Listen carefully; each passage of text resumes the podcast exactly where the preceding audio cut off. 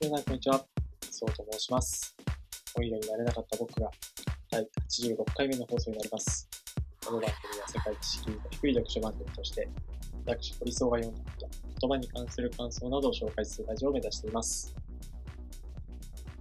えー、ここ数日ぐらいのスはですね、えー、金曜日、蜂に刺されたという、なんとも言えないトピックスがあります。あのー、結構、なんつうんですかね、蜂に刺されたことってある方いるかどうかわかんないですけど、僕は小学校の3年生か4年生、5年生かなそのくらいの時に一回刺されたことがあって、その時あんまり気づかなかったんですけど、スズメが、の死骸があって、で、それをこうずっ、ずっとというか、あの、あ、なんか珍しいなと思って、えー見てたんですよね。で、それで、しばらくしたら、なんか手がかゆいなと思ってたら、すごく真っ赤に腫れちゃって、え、何なんだろうっていうふうに思っていたら、まあ、一応こう、病院に行ったのかなって、病院に行ったら、ああ、多分これ蜂に刺されたんですね、って言われて、いや、刺されてないけど、ですけど、まあやっぱりそれなりにこう真っ赤に腫れちゃったので、おおという感じだったんですけど、で、そこから、まあまあ、普段生活してるとこう蜂に刺されないというか、あのー、蜂ってこちらからなんか危害をこう加えようというか、こっちがなんか蜂にプレッシャーをかけない限りは、あの、蜂側からこう刺してくることないって聞いていたんですけど、その時はですね、蜂が、あの自分のこう、背後からっていうんですかね、こうポーンと来て、で、えー、こう、気がつい、気がついたと、ピッ、さっとこう、刺したんだか、こうぶつかってきたんだかわかんないですけど、で、こう、こう、バンっていう感じで、なんかぶつかってきたんで、わっしゃがんで、で、こう、さっと振り向いたら蜂が、よし、くれすわ。ええー、っていう。マジかという感じだったんですけど、で、家に帰って、えっ、とで、首元だったんですよね。後ろの首筋というか、だったので、あの、僕は見えなかったんですけど、あ一応こう、刺され、刺されたって感じじゃなかったので、一応こう、ただ、あの、ウェットティッシュかなんかでこう、木で、その刺され、刺されたと、当たったところを拭いて、で、写真を撮ってみたら、そしたらぷくっと膨らんでるんですよ。で、それを見たときに、わー、やっぱ刺されてるじゃんっていう感じだったんですよ。で、あのーまあ、なんですかね、こう、決して腫れてもないし、とは思ったんですけど、やっぱりちょっと不安というか、なんか、首筋で刺されて、もしかしたら、で、まあ土日に入ったんで、病院に行けない。うーん、と思ったんですけど、一応こう病院で連絡したら一応来てください。なんで、そしたらなんかですね、まあ、40分くらい待ったんですけど、で、うん、お医者さんが前から、え、どこですか？って言われて、その時になると腫れが引いてると。だけど、待ってる時に、あの、なんかやっぱ、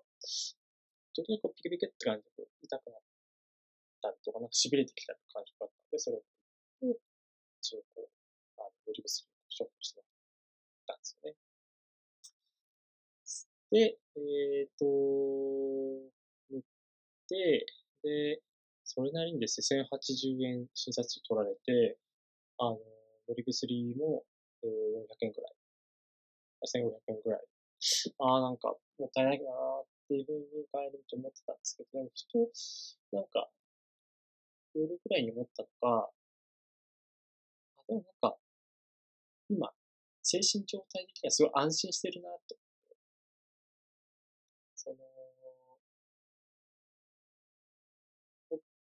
は結構その、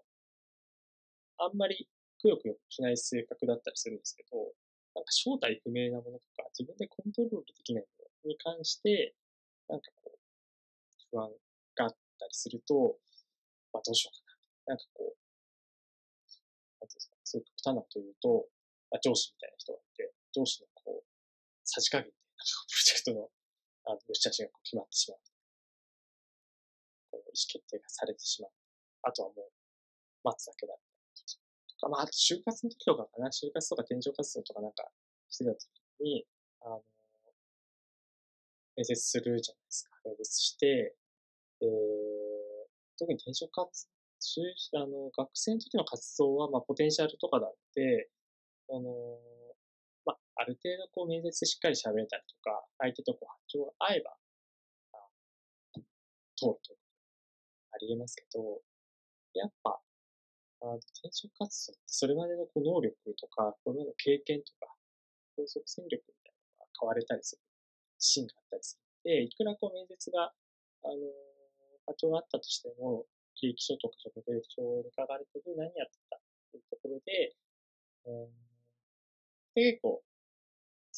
直接なんかこれまでこれをやってきたからこれをやっていくっていう、その、延長線でなんか仕事を選ぶってことがないというか、延長線で仕事を選ぶんだったら、転職してないよ。転職しないよ。みたいな、そういうなんか人間なので、ちょっとずつなんかこう、ずらしながら、転職をこれまで、えー、2回できたんですけど、その度多少、やっぱちょっとこう、苦戦はするんですよね。あの、例えば、マーケティングやってきました。で、広告運用とか、あの、SEO とか、その辺経験が欲しい。ここは、含まれたに、やってはきてません。そういうことは。だけど、そのプロジェクト自体にそういう力がありますっていうこと結構入って、あの、波長合う面接官もいたんですけど、やっぱそこの経験が、あの、合わないダメ。それを結構自分の中で、ちょっとした、あの、ああ、やっぱり、まあ当たり前ですけど、定職活動を、働いた中で、えー、仕事を得ていく活動は、やっぱりこれまでのこう経験とかが、いかにこう面接でこううまく喋れるそういう経験がこうやってきたのか。まあだから仕事でちゃんとやっていくと大事なわけなんですけど、やってないわけでは多分ないはずなんですけど、なんかこうやっぱ、僕はそんなにこう器用な人間じゃないどんずばで、どんずばでこう、あの、トレンドに乗ったような仕事をこうしていくというよりは、まあ、プロジェクトの成功のために、それが必要であれば、もちろんやるけれど、あの、新しいこととか、テクノロジーにこう見に、むやみに手を出すのではなく、目標を達成のために、まあちょっと泥臭くてこうやっていくみたいな、そういう手法を取ることが多かったので、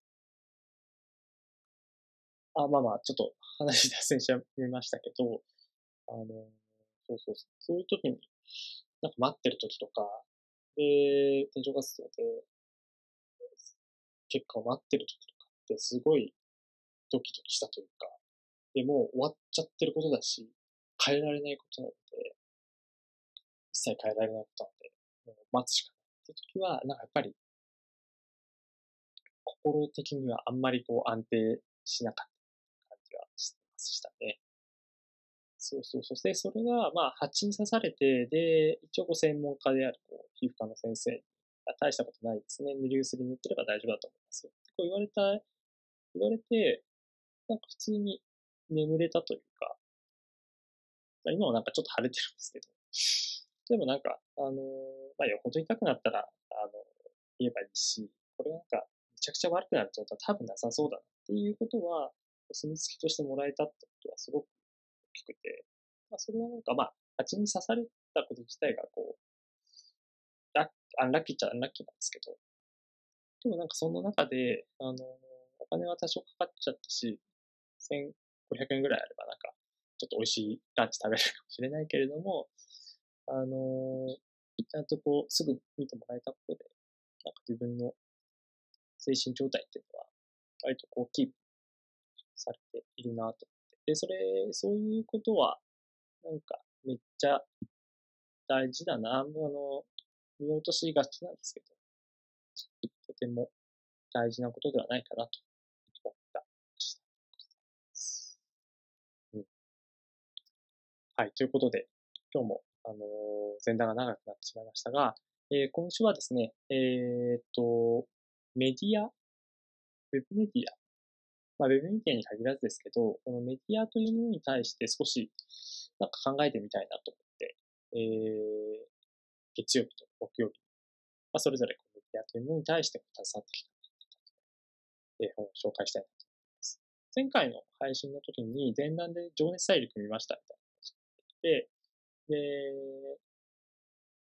その業界とか界隈ではすごい有名だし、すごいっていうふうにこう評価されてるけど、世の中的にあんまり、えー、目立目立ってないというか、そんなに有名ではない、無名な人ですだけど、それを、あの、情熱大陸って、無名な人なんだけど、ちゃんとこう30分時間かけて、興味を持たせたりとか、あの、まあ、この人すごいなっていうふうに見続けてられる。で、じゃ普通のやり方をすると、それができないというか、あの、人は興味あるものに対して、えー、見ていくという傾向があって、そうなった時に、例えば僕が、今、あの、メディア作りたいなって思ったりするんですけど、そういうこう無名な人をこう取り上げてインタビューとかしたときに、なるべくでも多くの人たち、これは自分が面白いと思ってるし、すごいと思世の中的にあの読んでもらう価値ってめちゃくちゃあるんじゃないかっていうふうにこう信じてるのがあったときに、だけど、多くの人に、こう、それをこう、どうですかってこう、視線して、こう、一人一人の肩叩くわけにはいかないので、どうしても、あの、世の中、情報がめちゃくちゃ溢れてるときに、どうやって、なんか、自分がこう、編んでいくものに対して興味を持ってもらうのか、みたいなことをなんか自分の手で考えたときに、うーんっていうふうになって、なんか、あの、今の会社に転職するちょっと前ぐらいのタイミングでもメディアをちょっと作ろうかなと思って、放送だけはしてて結局やらなかったんですけど、4年越し、5年越し、全く違うメディアの形にはなると思うんですけど、そういうものをですね、で、で、メディアとか、編集とか、まあそういったものについて、えー、学びを深めていこうかなという、まあ個人的な動機があります。で、えっ、ー、と、今回紹介する本は、編集思考。えー、副題としてこう異質なものを掛け合わせて、新たなビジネスを出す編集思考とありますが、えー、ニュースピックスの、えー、佐々木のりひこさんの本を紹介したいます。で、最近、みきこさんは、あの、この本、このメディアに関する本はいくつか持っているんですけど、えー、X の佐々木さんの本を紹介しようと思った、もう一つの理由は、あの、佐々木さんが X をご退職されて、新しいメディア作りますよということで、これまたハフストの竹下さんと組んで、え、やりますっていうのが、あの、つい先日こうリリースされているのを見ましたと。あ、で、どういうことをやるのかなっていうふうにこう思っていて、で、あので、なんだろうな、佐々木さんが発見していたものか、あ、発信していたものか、あの、竹下さんが発信していたものかは、ちょっと覚えてないんですけど、あの、これからの世の中は、よりこう、経済というのがすごい大事になってくるから、というこで、経済のメディアを作おおなるほど。時代を作る挑戦者の物語を届けたいと。うん。ですえー、なんか楽しみだと思ってまして。で、えー、改めて家にあった練習思考というか、あの、存続していた本だと、えー、取りましたと。で、えっ、ー、と、まあ、編集思考というふうに書いてで、副題として異質なものを掛け合わせ、新たなビジネスを生み出すというふうに書かれていたので、割となんかこう、掛け算的なこう思考のものがたくさん出てくると思いました。デジタルかけるアナログとか、えー、東海岸かける西海岸。まあ、あの、スタートアップかける大企業とか、経済かけるテクノロジーかける文化とか、そういうなんか、あの、水と油ではないですけど、もともとこう、えー、質にこう交わるっていうことは、異数すぎて交わるみたいなことがあんまりなかったようです。例えばなんか、あのー、メディアで言うと、新聞社とテレビ局って割とこう、資本が双方入ってたりしているので、例えばテレビ朝日と朝日新聞っていうのは、まあ、何らかこう関係性がある、えー、ものなんですけど、お互いそこをこう行き来するみたいなことっほとんどなくて、テレビ局はテレビ局として、新聞社は新聞社として、えー、存在していた。それってすごくもったいない。それがだんだんだんやっぱこうニュースピックスとかが、あの、ウェブメディアから始めて、えー、雑誌作ってみたりとか、出版してみたりとか。あとは、あの、じゃあ、よりさんと組んで、ビークリーよりちゃんというものを、えー、メディアというか、あの、動画として配信するとか、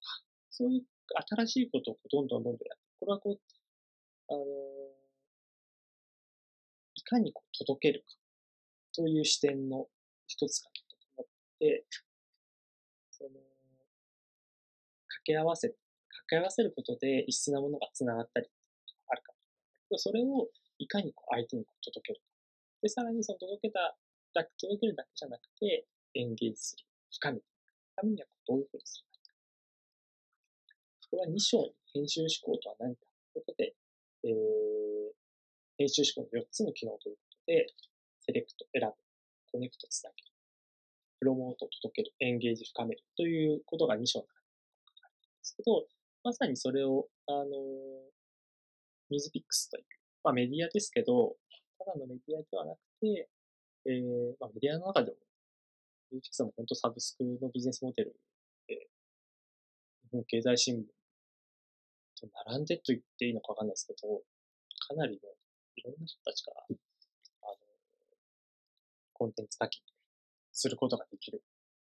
できている。本当にこう、稀有な例が日本経済新聞は日本経済新聞という、えー、元のバリがあるんですけど、ニュースピックスは、えー、2010年代ぐらいに、あのー、まあ、出てきたというか、そういうこう、進行のメディアが、ちゃんとこうビジネスモデルとして、えー、世の中に対して提示をして、で、それから受け入れられてる。で、その中でこう佐々木さんが、えー、やられた役割というのがすごく大きかったんじゃないかと思っていて、で、それをこう、まあ、どういうことを佐々木さんが考えてやられたのかっていうのを読ませてうんまあ、まさに先ほど言ったこう、4つの要素みたいなところがすごく大事で、で、ニュースピックスっていうのはその、セレクト、コネクト、プロモート、エンゲージという4つの要素の中でどういうふうな、えー、役割を担っていくか。で、プラス、あのー、自分たち身内の話だけじゃなくて、えー、世界最先端企業の編集志向ということで、第4章では、ネットフリックス、ディズニー、WeWork、この4つ、あ、この3つの、えっ、ー、と、企業に関する、えー、セレクト、コネクト、プロモート、エンゲージいうものを、あ、書いていらっしゃいました。で、ネットフリックスとディズニーっていうのは、まあ、もう本当、なんで、こんなにこう、広がってるのかって、もう、なんか自明というか、この自明な事実よりも、もっともっとこう、裏では、あの、編集思考というものを、あの、意識的に 成立させてるんだってことが書かれていて、それは学びなんですけど、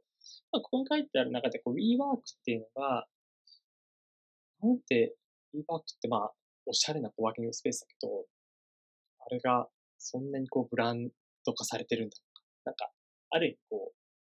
消費者をこう、騙してるじゃないか。ことをこう多分こう誤解される中で、まあ B は、まあそういうディズニーとネットフリックスみたいに明らかにこう価値があるものに比べて B ワークって何なんだろうかというこうその正体を、あのー、セレクト、コネクト、プロモートエンゲージとまあ、4つの枠組みの中で語っていた、いらっしゃったのが、なんかすごく僕はそこが一番わかりやすく感じたポイントでした。あのさ一つ紹介すると、WeWork というのが、あの、価値としてコネクト、まあ、つながりをこう作っている。つながりを、あの、コワーキングスペースという場だけじゃなくて、コワーキングスペースの中にいる人たちを、まあ、専用アプリを使って、他の会検索したりとか、まあ、WeWork の中で、えー、どういう仕こういう仕事あるんだけどやってみる人いませんか？そういう仕事募集したり見つけたりとか。あとは作ったものをこう売ったりとか、WeWork の中で、えー、できたものを売ったり。そういう、あのー、なんだろう。大企業とか事業長くやってる会社とかだと、その経験値とかネットワークがすごくたくさんあって、えー、やってきます。あの、ビジネスモデルとして、こうアドバンテージがあるけども、やっぱりこう、コワーキングスペース、まあ、WeWork は、あの、それなりにこう、家賃も高いですけど、一番小さい16万くらいかかっちゃったんですけど、16万ってめっちゃ高いですよ。あの、やっぱりコワーキングスペース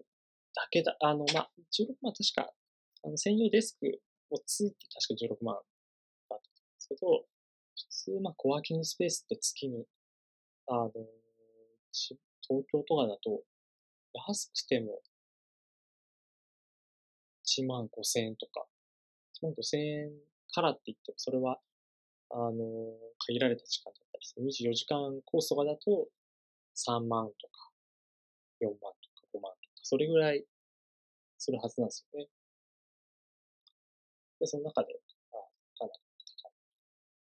出したっていうのは、あの、でもそれを、あの、高いと思わせないというか、いやいや、ちゃんと成り立ちますよっていうことで、価値を、えー、感じさせる B ワーク。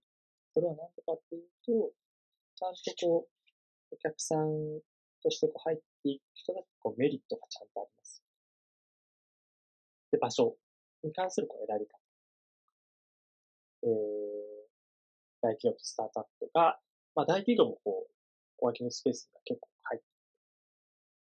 えー、そこでこう仕事をするような関係性をこう作ってで、プロモートに関しては、あのー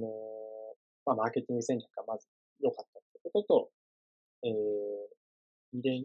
ニアム世代、えー、ミッションとして、ただ生きるためではなく、人生を満たすために働く世界を創造すると。で、掲げるコンセプトが、do what you are.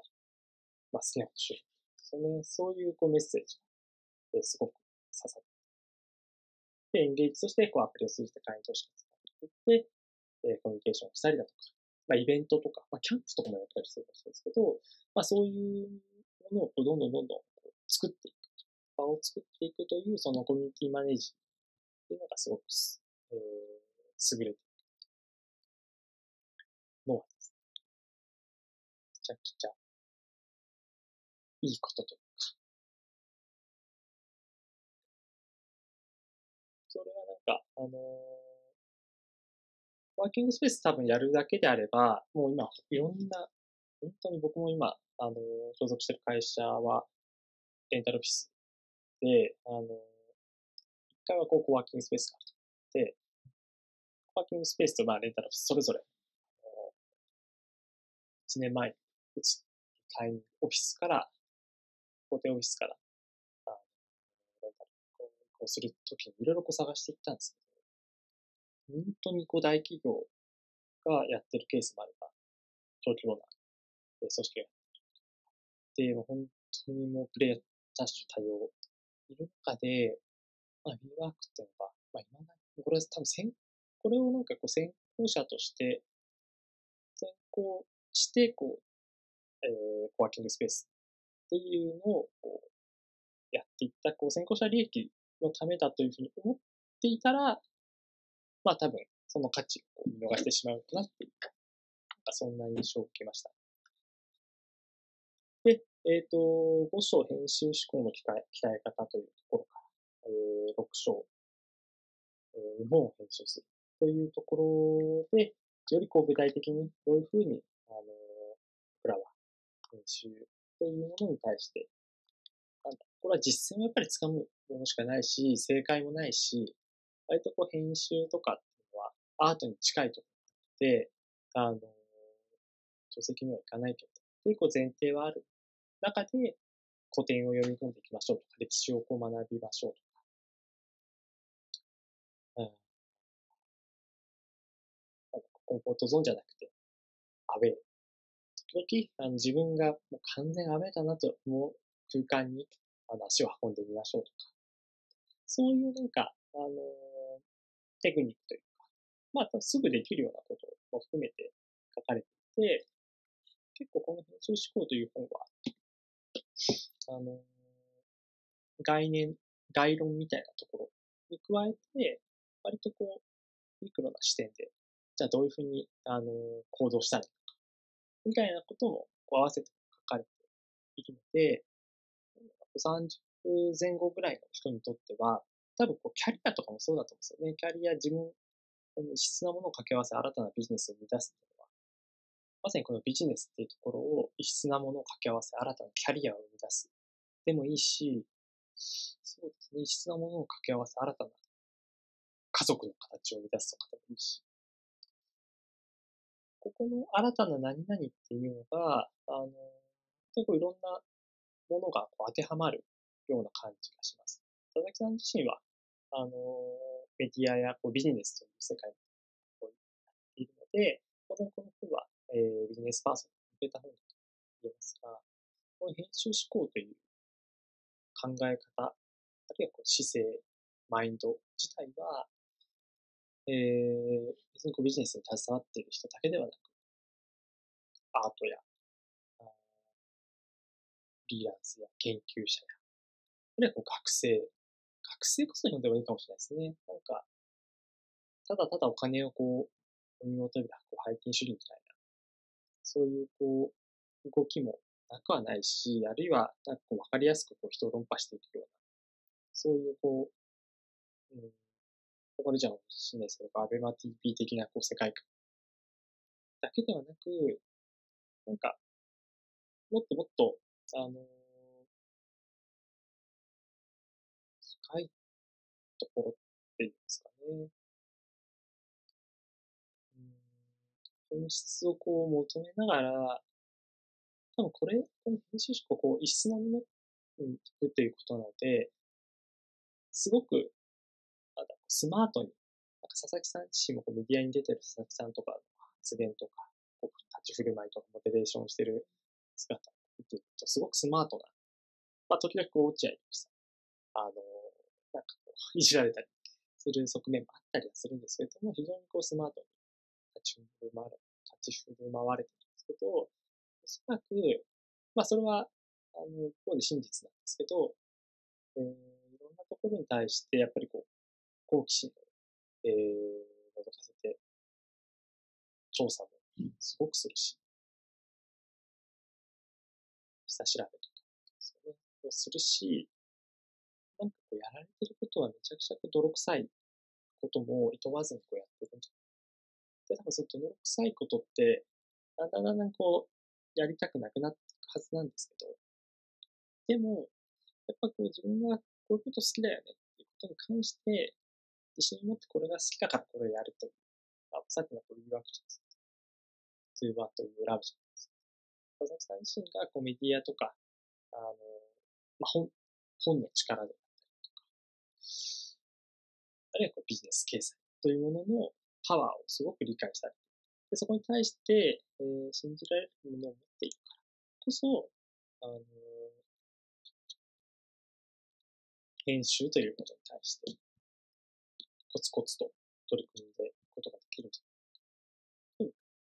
で、書かれてることは、なんですかね、こう、インピックスって、あのー、やっぱりこう、新興メディアということもありますし、あのー、まあ、僕自身も、必ずしもニュースピックスめちゃくちゃ好きだよということではなく、どちらかというと、やっぱりこう僕が S アプリッシュなあのメディアも好きなので、好きというか、そこをこう信頼しているところもあったりするので、時々やっぱりこう、さやさんが書かれてる文章もそうですけど、ちょっとこれ言い過ぎじゃないみたいなもあるし、あの、さよならおっさんというキャンペーンとかに象徴される通り、ん？これはなんか、敵を作ってるんじゃないかみたいな風に誤解されることも多いですけど、書かれてることはなんかすごく、うん、意外にこう泥臭いこともあって、なんですかね、こう、逆にそこを、その泥臭さをそこまでこう、あの、変え、この本の中では、あの、開示はしてないんですけど、多分そういう仕事の仕方を、青木さんはこうしているし、今後もしていくんだろうと思います。なんかこう、今の、今僕は30、30代後半ってやっぱりこう、キャリアという面では、こういろいろこう考えるべきタイミングだと思うので、このタイミングこの本を読むとかったと思います。ぜひですね、こう、まあ、大学生えー、大学3、4年生ですかね、こう、まあ、今、就活している大学生とか、大学4年生、6月の下旬で、まあ、こう決まったという方もいるかもしれないですけど、まあ、就活自体は別に、あのー、通年採用で、えー、全然こう続けていいと思って、あ、なんかこの本を読んで、あ、なんか自分の人生ってこれでいいのか。佐々木さん自身も実はこう金融業界あの、この本のエピソードで書かれてますけど、金回に一回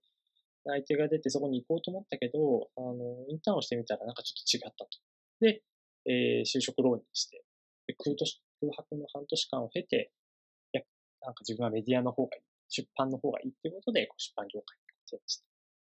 ていたというエピソードがあったりします。あ、そういうバックグラウンドあるんだなっていうのも、なんかやっぱりこの本を通じて、佐々木さん自身のなんだろう、あり方というか、あまりにやっぱニュースピックスっていう雑誌がこうテクノロジーとか、あの、最先端のことをやってるので、スマートにこう前進してるような感じです。あるんですけど、意外になんかこう遠回りをしながらとか、頭こう、いろんなとこぶつけながら、歩みをこう進めているんじゃないかなという感じも、えー、受けたという次第です。大学3、4年生とか、まあ、20代後半ぐらい、まあ、ちょっと転職とかしようかな、みたいな考えてる人とか、まあ、同じ、僕と同じこう30代後半ぐらいに入ってキャリアどうしようかな。方にとってもなんかこう、学びになるところって多いんじゃないかなと。ということで、えー、今回の配信は以上になります。また次回配信もお楽しみください。